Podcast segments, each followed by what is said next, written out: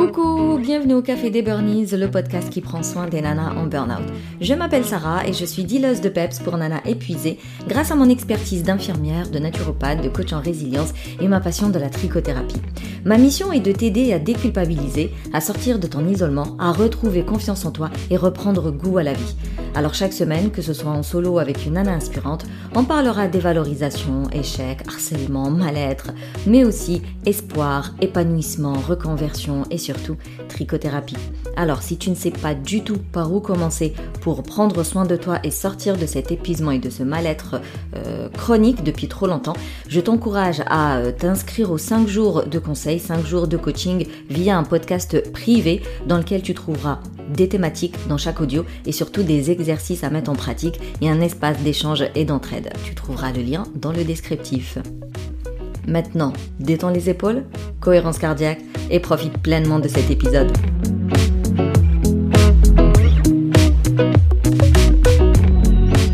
Donc aujourd'hui, je vais te parler de la santé mentale au travail.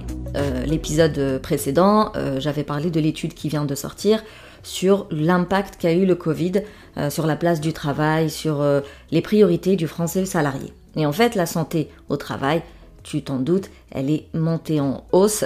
elle est euh, l'une des plus grandes priorités du salarié et un des plus grands enjeux de l'employeur. Parce que finalement, aujourd'hui, les employeurs ont du mal à garder leurs talents, euh, leurs personnes compétentes, parce que bah, ces gens-là, euh, ils veulent plus laisser leur santé physique et mentale au boulot. Et donc, soit ils cherchent des postes moins prenants, soit ils se mettent à leur compte, soit... Voilà, ils aménagent le truc. Du coup, les entreprises sont obligées et c'est ça euh, quand on dit euh, le seul héros c'est le peuple et c'est le peuple qui a le pouvoir. Parce que finalement, étant donné qu'ils n'arrivent plus à garder leurs salariés euh, intéressants, hein, compétents et talentueux, ils sont obligés de mettre le paquet en termes de qualité de vie au travail. Donc ils mettent, voilà, ils changent les bureaux pour qu'ils soient plus ergonomiques, ils améliorent les outils, ils proposent des séances de, sophro, ils proposent des, des formations même de bien-être, ils sensibilisent sur le burn-out. En gros, ils sont vraiment obligés maintenant de mettre le paquet pour que les gens restent euh, dans leur poste finalement et qu'ils ne, partent pas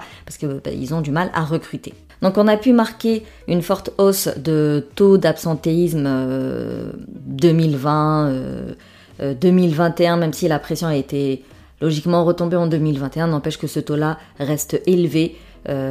beaucoup plus élevé qu'en 2019 jusqu'à aujourd'hui. Et, donc aujourd'hui, il y a genre trois grands types de troubles ou maladies hors Covid qui, qui touchent le salarié. Il y a les troubles musculo-squelettiques, il, y a les, maladies euh, genre saisonnières, quoi, la grippe, les bronchites, les gastro et compagnie, et qui reviennent aussi plusieurs fois.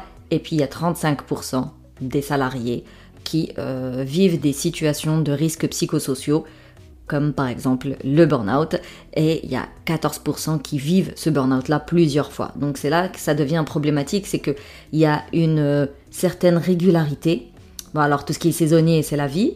Euh, mais après, musculo-squelettique et psychosociaux, il n'y a pas de raison que les mêmes personnes euh, ont ces troubles-là plusieurs fois dans le même poste, dans la même carrière. Là, ça veut dire qu'il y a un gros problème dans le milieu Et donc en octobre 2022, les deux tiers des salariés déclarent être intéressés par un accompagnement de leur employeur permettant d'améliorer leur santé physique ou psychologique. Et en même temps, 67% de ces mêmes salariés se montrent intéressés à titre personnel par ce type d'accompagnement, donc que ce soit du coaching, la psychothérapie euh, ou autre. Pour encore une fois insister sur le fait que ce n'est pas un truc euh, qui est à la mode ou voilà, t'es pas seul à y penser, t'es pas un cas isolé. Vraiment, j'insiste là-dessus. Si aujourd'hui tu es intéressé par un accompagnement de coaching pour travailler euh, ta façon d'être avec toi-même et avec les autres, ta perception de la vie, tes relations avec ton travail, vraiment euh, revoir l'organisation, revoir les priorités, bah, dis-toi qu'il y a quand même deux tiers des salariés qui sont intéressés. Ça veut dire, encore une fois, qu'il y a une faille, il y a un souci, y a une, il y a une fuite dans la coque du voilier de la société et il faut réparer ça. Il s'agit de la santé physique et mentale. On a envie d'en prendre soin Et le médecin traitant n'est pas forcément la bonne personne parce que lui, il va régler les symptômes, genre grippe, euh, infection et compagnie. La psychothérapie, elle va s'occuper de tout ce qui est traumatisme, blessures du passé, vraiment les blessures d'âme qui sont assez profondes. Le coaching, lui, il va apporter plus de psychologie positive, euh, plus de, de solutions concrètes au quotidien, genre comment revoir mes priorités, comment revoir mon organisation, qu'est-ce que je peux mettre en place, qu'est-ce que je peux changer. Il t'accompagne, il te motive, euh, il te booste. Donc finalement, euh, le travail continue à être moins central dans la vie des Français, mais surtout ce qui a changé, c'est ce symbole de réussite euh, qui perd en vitesse. C'est-à-dire qu'avant, lorsque tu étais overbooké, tu étais bien vu. Tu vois, genre une femme qui travaille, qui a plein de rendez-vous, qui court partout et qui n'a pas cinq minutes pour s'asseoir, c'était quelqu'un de bien vu. Aujourd'hui c'est devenu plutôt has-been, plutôt euh, oh, tu te rends pas compte, euh, tu risques un burn-out, euh, tu, mets ta, ta vie en danger, est-ce que ça vaut la peine?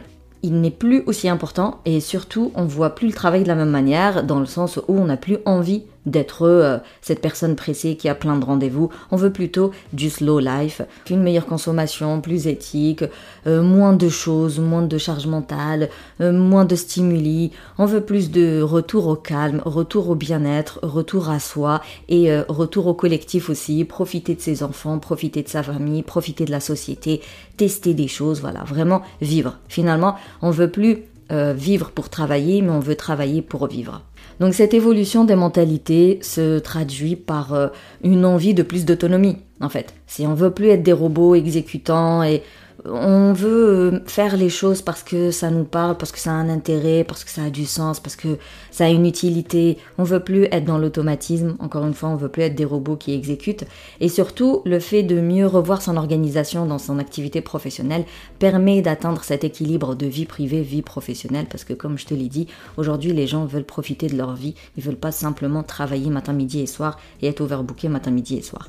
Et c'est ce qui nous ramène un peu euh, ou euh, quiet quitting, c'est la démission euh, silencieuse, il me semble. En français, ça donne ça. Donc on dit en gros, c'est la personne qui va au travail, elle fait son boulot, mais pas plus. Elle fait le minimum vital des fois même, et puis elle rentre chez elle. Il n'y a plus l'implication qu'il y avait avant, il n'y a plus la motivation. C'est même pas de la motivation, c'était une sorte de dévotion. Tu, tu donnais tellement au boulot et tu n'avais pas la reconnaissance euh, qui allait avec. Donc, entre je m'implique, j'y vais, je fais mon taf, ok Par contre, je me m'implique plus autant parce que de toute manière, j'ai pas, j'attends toujours la reconnaissance pour ce que j'ai déjà fait. Et du coup, cette ambivalence là euh, fait que tu vas au boulot, tu fais ton taf, mais pas plus, et tu rentres chez toi. C'est pas une démission finalement qui est négative dans le sens les gens c'est devenu des flemmards ou euh, personne ne veut travailler. En fait, j'ai l'impression que le quiet quitting il a un peu une connotation négative mais va savoir pour qui euh, ça, ça sert de lui donner une connotation euh, négative, mais en réalité non, c'est une démission silencieuse dans le sens où bah, tu, fais ton boulot en fait. C'est juste parce que tu es plus serviteur de ton employeur et, et tu lui donnes pas euh, tout est ton sang, tes larmes et, ta sueur, quoi. Et, du coup, euh, visiblement, ça, ça ne plaît pas. Donc, on est là à, stigmatiser cette personne qui est en mode quiet quitting, alors que c'est un comportement, mais qui est complètement légitime, euh, vu que, euh, bah, en fonction de ton boulot, Peut-être que ton travail te fait souffrir, peut-être que tu as trop donné et t'as pas eu la, reconnaissance qui va avec, peut-être que... Là récemment, il y a Brut, je crois, qui a, qui a publié euh, une sorte de Reels, une vidéo là sur Instagram d'un éboueur, d'un conducteur de Ben. Et franchement, c'est flagrant. Voilà, les gars, ils sont toujours là, qui pleuve, qui vente, qui neige, ils sont toujours là. Et pourtant, c'est des gens qui sont tellement peu valorisés par leur métier, par la société. On les voit comme, comme il dit, comme des analphabètes, alors que non, il y a des, des bacs plus 3 qui font euh, conducteurs de ben, qui sont éboueurs. Des... Enfin, tellement il y a des différents parcours dans la vie. Je veux dire, il y a tellement de, différentes histoires. On n'est pas tous pareils et, on a cette connotation négative envers certains métiers. Et pourtant, bah, les gens, ils sont quand même là, ils le font tous les jours et ça contribue tellement à la société. Donc le quiet quitting, c'est tu viens, tu fais ton taf et tu pars. Tu t'impliques à la hauteur de ce que tu dois impliquer, de ce que ton, ta fiche de poste euh, implique pour le coup et tu rentres chez toi. Le travail, il est toujours là dans la vie euh, du salarié. Il se lève tous les matins, il le fait, mais il le fait de façon modérée parce qu'il pense à son bien-être et à sa santé physique et mentale. Rappelons que le travail euh, fait souffrir, ok? Il prend la forme du fameux syndrome d'épuisement professionnel ou burn-out, euh, une forme de surmenage extrême qui mène à l'épuisement émotionnel, physique et psychique. Donc encore une fois, c'est quelque chose de très sérieux. Par exemple, le stress tout le temps, le type de l'histoire là de rendement, de deadline, de voilà, on, on, te fout le stress tout le temps. Le harcèlement moral ou sexuel, c'est pas ce qui manque dans le milieu professionnel quand tu es une femme. Les conflits entre personnes ou entre équipes quand t'es pas euh, intégré dans l'équipe, quand euh, ils se mettent tous sur ton dos quand t'es mise au placard, quand tu sens la mauvaise ambiance, et ça, ça rejoint le harcèlement d'ailleurs. Les violences, type insultes, menaces, agressions, donc elles peuvent être commises par tes collègues, par tes boss ou par tes clients. Euh, pour les femmes racisées, elles savent très bien de quoi je parle. On a l'intensité du travail. Plus la durée du travail est élevée, plus le rythme est intense, euh, plus tu as des longues journées de travail, genre de nuit, plus tu as des, euh, des, journées de travail où tu as une longue pause, une longue coupure. Tu sais, ceux qui bossent de 8h à 10h, ils reviennent de 17 à 19, vraiment où ils se tapent que les moments très durs de la journée, et en plus entre deux, ils sont pas réellement en pause parce qu'ils savent que dans quelques heures ils y retournent. Des fois, tu as des horaires imprévisibles, genre du jour au lendemain, hop, ta semaine elle change complètement. Les contraintes, euh, les délais serrés, euh, trop stricts, euh, les cadences élevées, les objectifs irréalistes, les attentes même un peu contradictoires entre ce que tu as le droit de prendre comme initiative, mais les protocoles à suivre. C'est vraiment tout un tas d'aspects finalement que l'employeur peut revoir et revoir à la baisse, quoi. Et toi aussi, autant de choses finalement que peut-être euh, tu ne veux plus accepter et donc tu mets des limites, certes. Tes limites, elles vont avoir des conséquences, on est bien d'accord, mais encore une fois, il faut choisir. C'est toujours une question de choix au final. Est-ce que je suis le move euh, donc je vais avoir peut-être la promotion, je vais avoir la reconnaissance, mais voilà, ma vie, ma, ma santé, elle risque d'y rester. Ou est-ce que je mets mes limites? Ça va me limiter dans ma carrière, mais euh, ma santé, elle est préservée. Il n'y a pas une mieux que l'autre. Hein. Euh, moi, je suis pas là pour juger. Chacune choisit la version qui lui va. Comme j'en ai parlé euh, dans l'épisode précédent, des choses se mettent en place. Ok, les employeurs n'ont plus le choix. Ils sont en train d'améliorer l'organisation, le fonctionnement et tout ça, mais tout ça, ça prend du temps. Ça va se faire sur des années, pour être honnête. C'est pas un truc qui va changer dans deux ans. Du coup, toi, en attendant, qu'est-ce que tu choisis et qu'est-ce que tu veux faire? C'est un choix que tu dois poser sur papier et, suivre avec ton cœur et après qu'importe la voie que tu choisis, tant qu'elle est bien pour toi, c'est le plus important. Par exemple, il y a les exigences émotionnelles. Donc certains métiers, certaines euh, cultures d'entreprise impliquent de, de devenir robot, de pas avoir d'émotions.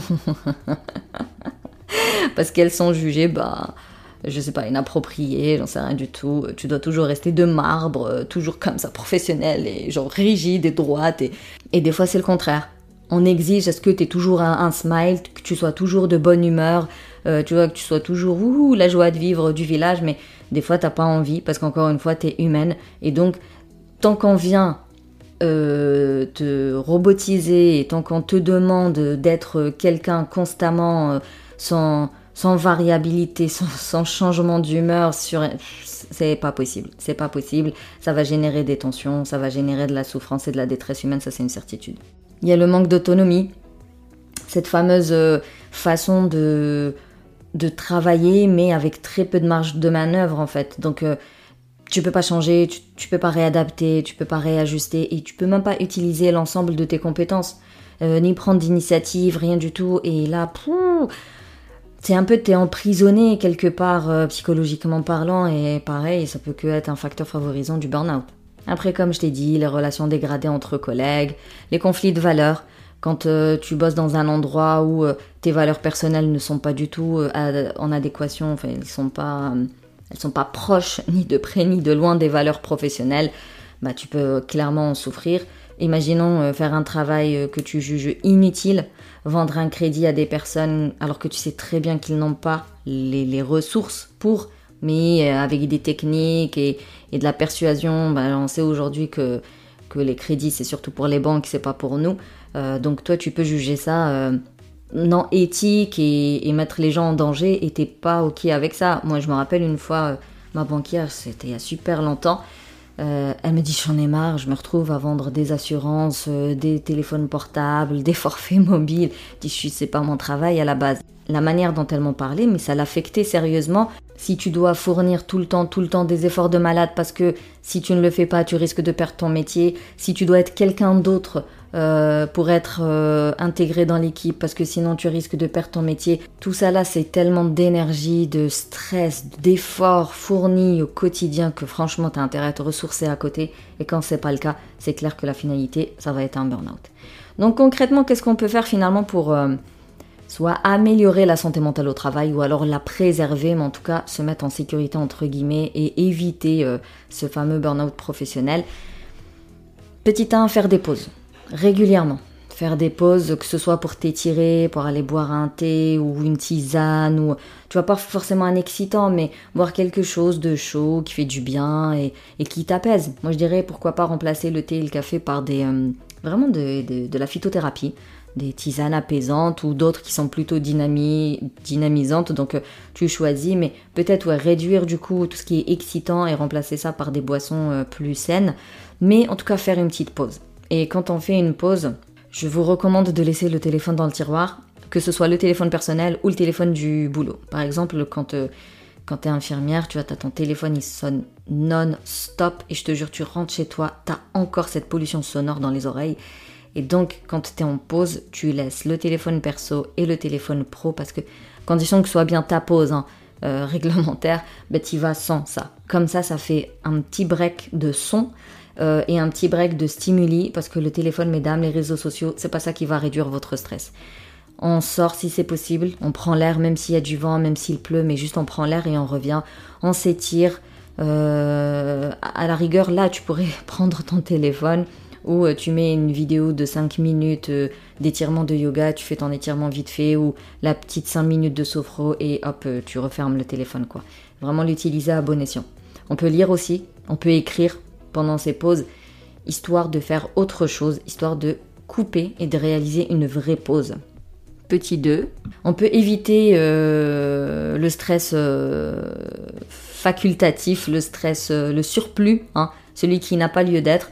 Et pour ça, il n'y a pas plus simple que d'apprendre à dire un non, de connaître ses limites, de les respecter d'abord soi-même et ensuite de commencer à les faire respecter par les autres. Tant que toi, tu continues à te dépasser au détriment de ta santé physique et mentale, les autres, ils vont pas percuter que tu as des limites à respecter. Donc au début, tu traces tes propres limites, t'apprends à les respecter toi la première, et tu verras que les autres vont se rendre compte, ils vont s'adapter. Voilà. Et puis, euh, bah, avoir une meilleure organisation. Entre le urgent, le pas urgent, l'important, le pas important, et déléguer tout ce qui n'est pas urgent et ce qui n'est pas important, et des fois même déléguer ce qui est urgent et important, mais dans qui nécessite pas absolument ta présence, dans lequel t'es pas absolument indispensable. Vraiment apprendre à déléguer. Quelqu'un qui, euh, qui délègue, c'est quelqu'un qui a une force mentale, c'est pas quelqu'un de faible, d'accord? Donc on se préserve. Chacun fait son boulot en fait. Et donc, il n'y a pas de raison pour que tu fasses le boulot de quelqu'un d'autre. Et de toute façon, dans le milieu professionnel, si tu as la possibilité de déléguer, c'est que tu as le droit de déléguer. Alors délègue, c'est tout. Petit 3. Comme je dis aux filles que j'accompagne, si un objectif il te semble insurmontable, eh bien décortique-le en tout petit objectif et fais un tout petit objectif à la fois. Donc décompose tes tâches en fait. Si elles semblent trop lourdes et que tu les reportes à chaque fois parce qu'elles te semblent infaisables là maintenant tout de suite, tu prends cette grosse tâche et tu la décortiques en toute, toute, toute petite dé de tâches et à chaque fois tu fais un dé à la fois. Et c'est comme ça qu'on se lance, qu'on fait les choses, mais en toute sécurité. Petit 4, ce serait cool aussi de porter ton attention sur tes réussites, même les plus petites.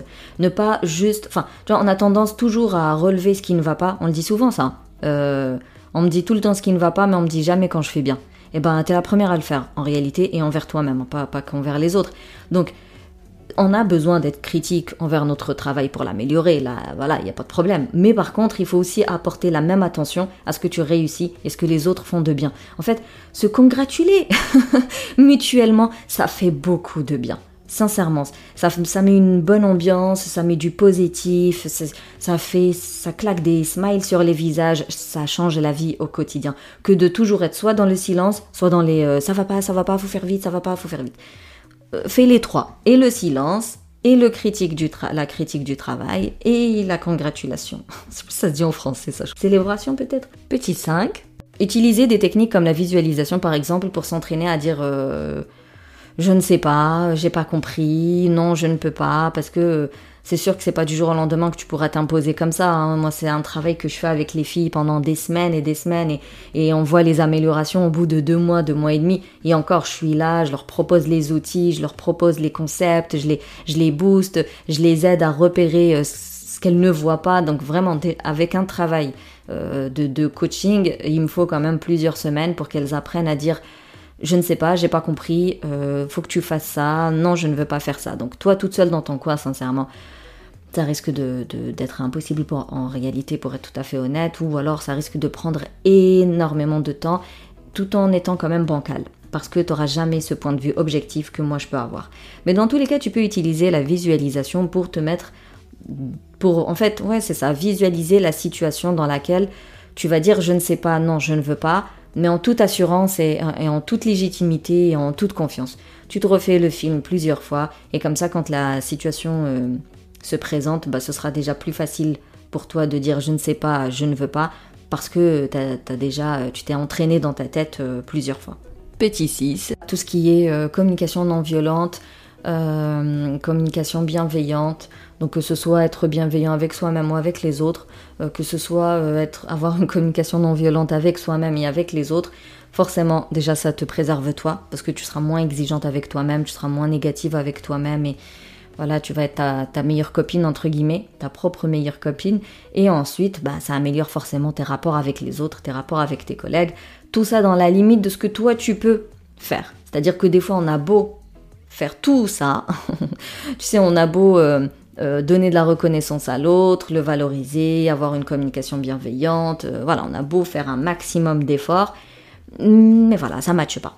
Ça matche pas. De l'autre côté, ça, ça change pas. Du coup, bah, la relation, elle est toujours tendue. À ce moment-là, c'est tout. Tu te dis, j'ai fait ce que j'avais à faire, j'ai fait, j'ai donné mon maximum, j'ai expliqué les choses, j'ai respecté telle, telle, telle règle ça prend pas, bon bah c'est tout, je me retire. Voilà, faut aussi accepter que euh, c'est pas parce que tu mets en place ce qui est recommandé que forcément ça fonctionne. Des fois même en mettant en place tout ce qu'il faut, bah ça fonctionne pas. Parce qu'en fait, encore une fois, la faille elle est beaucoup trop grande. La fuite dans la coque elle est beaucoup trop grande. Ou alors il y en a beaucoup. Il y a beaucoup de petites fuites un peu partout euh, dans la coque. C'est pas que toi en fait. Il suffit pas que toi tu changes pour que tout change tu vas changer, déjà ça va te préserver toi. Il y a certaines personnes qui vont s'adapter, du coup les relations elles vont s'améliorer. Et d'autres personnes, bah, modération, modération, esquive, esquive, moi c'est ce que je recommande. Ça sert à rien de... On ne devient pas sauveur en fait. C'est des fois, bah, comment dire, la solution, c'est pas toi qui dois l'amener, c'est plutôt l'employeur. Euh, la solution, c'est une refente de toute l'entreprise. La solution, c'est toute l'organisation qui doit changer, mais genre pas la tienne, celle de toute l'entreprise. Et quand on parle de sexisme, c'est toute la mentalité de la société qui doit changer. Donc tu vois, des fois, il y a des choses qui dépassent nos compétences, notre champ d'action, ça ne relève pas de nous. Donc nous, on fait ce qui relève de nous, ça va forcément avoir un impact sur notre environnement. Encore une fois, ceux et celles qui vont s'adapter, bah, les relations vont s'améliorer. Et là où ça matche pas, bah tant pis, ça matche pas, ce sera ta limite. Voilà, t'as été jusque là, t'as réussi ce que t'as réussi jusque là. À partir de là, ça ne relève plus de tes compétences et donc comprendre que non, tu ne peux pas tout contrôler.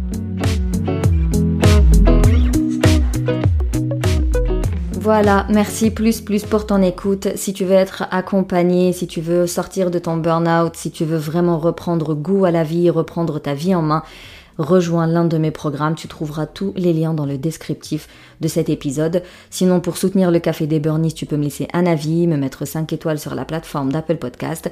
Tu peux aussi partager cet épisode un peu partout.